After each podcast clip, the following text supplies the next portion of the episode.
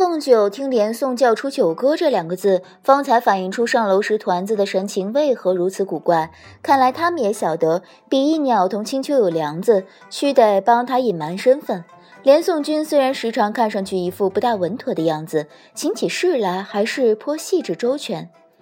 东华像是对手中把玩半天的酒盏厌倦了，微一抬袖，连宋指尖银白的玉瓶尚未揣回，已到他手中，转了一圈道。现在虽然用不上，以后难说。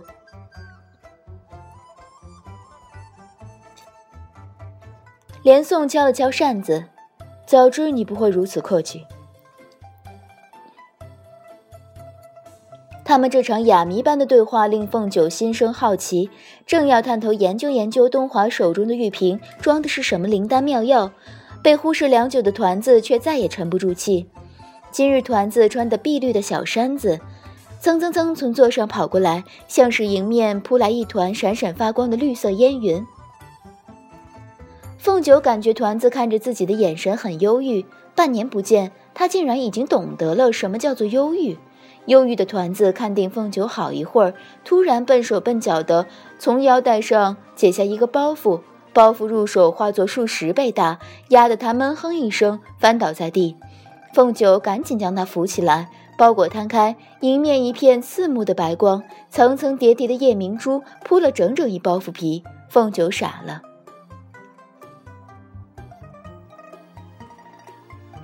团子热切地看着他，扬声道：“这位姑娘，你长得这么漂亮，有沉鱼落雁之貌，闭月羞花之姿，本天孙很欣赏你。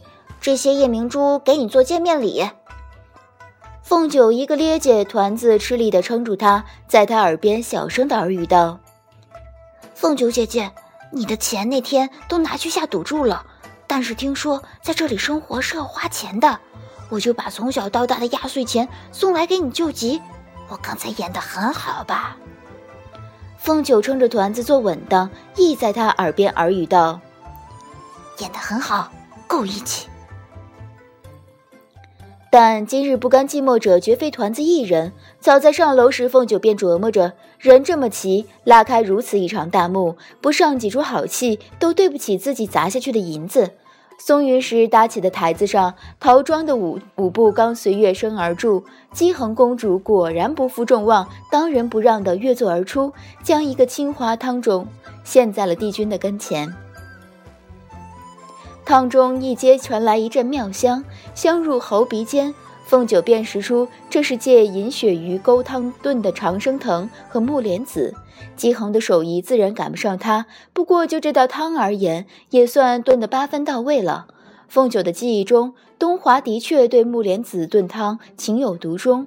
这么多年，他的口味竟然一直没有变过。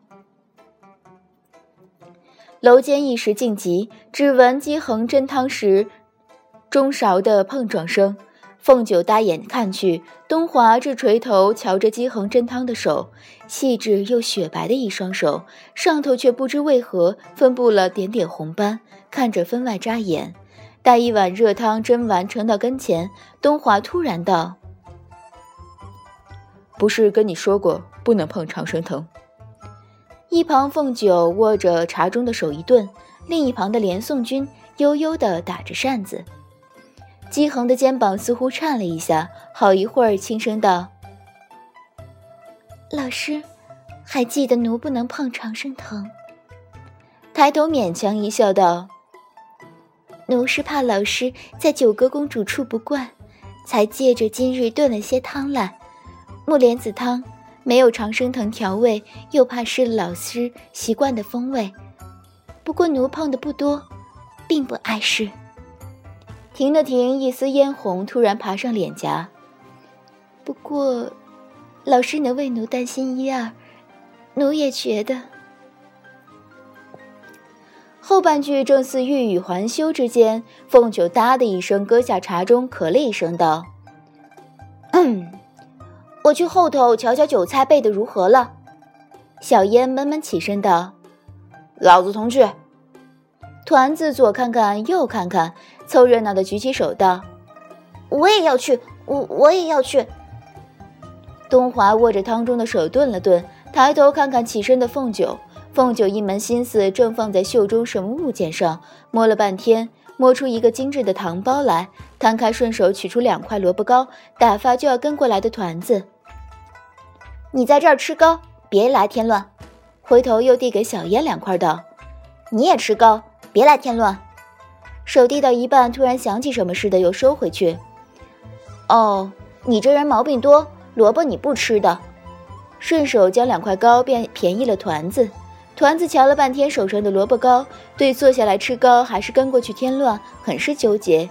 想了一阵，扭捏的道：“我，我边吃边跟着你吧，跟着你出去玩一会儿，也不影响我吃这个糕的。”凤九瞪了团子一眼，眼风里突然扫到安静的小烟。在他的印象中，小烟时时刻刻动如脱兔，如此静若处子，委实罕见。忍不住多看了他一会儿。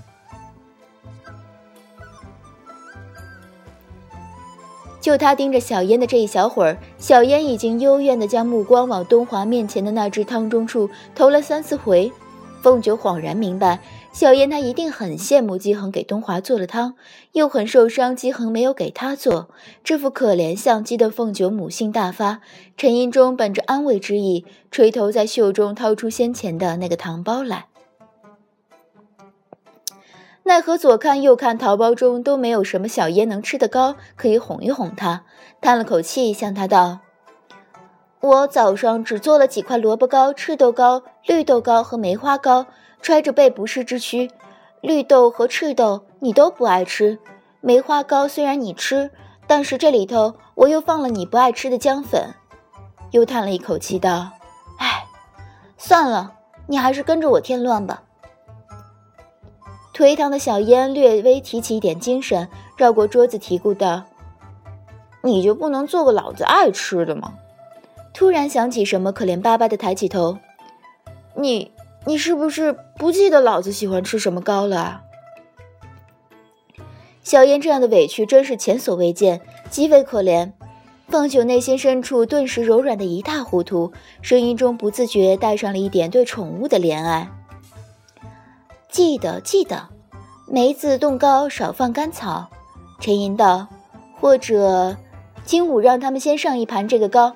蒙少说此处的厨子厨艺不错，料想做出来。”应该合你的口味，小烟颓废中黯然神伤的回道：“唉，好吧，让他们先上一个吧。”又颓废且黯然神伤的补充道：“老子近来喜欢咸味儿的，或者别放甘草，放点盐来尝尝。”再颓废且黯然神伤的蛋：“做出来不好吃，再换成先前的那种，或者蛋黄酥，我也可以勉强试一试。”凤九听得头一阵眩晕，他往常那么多要求早被他捏死了，但此时看在他这样脆弱的份上，他就暂且先忍了，牙缝里耐心地憋出几个字道：“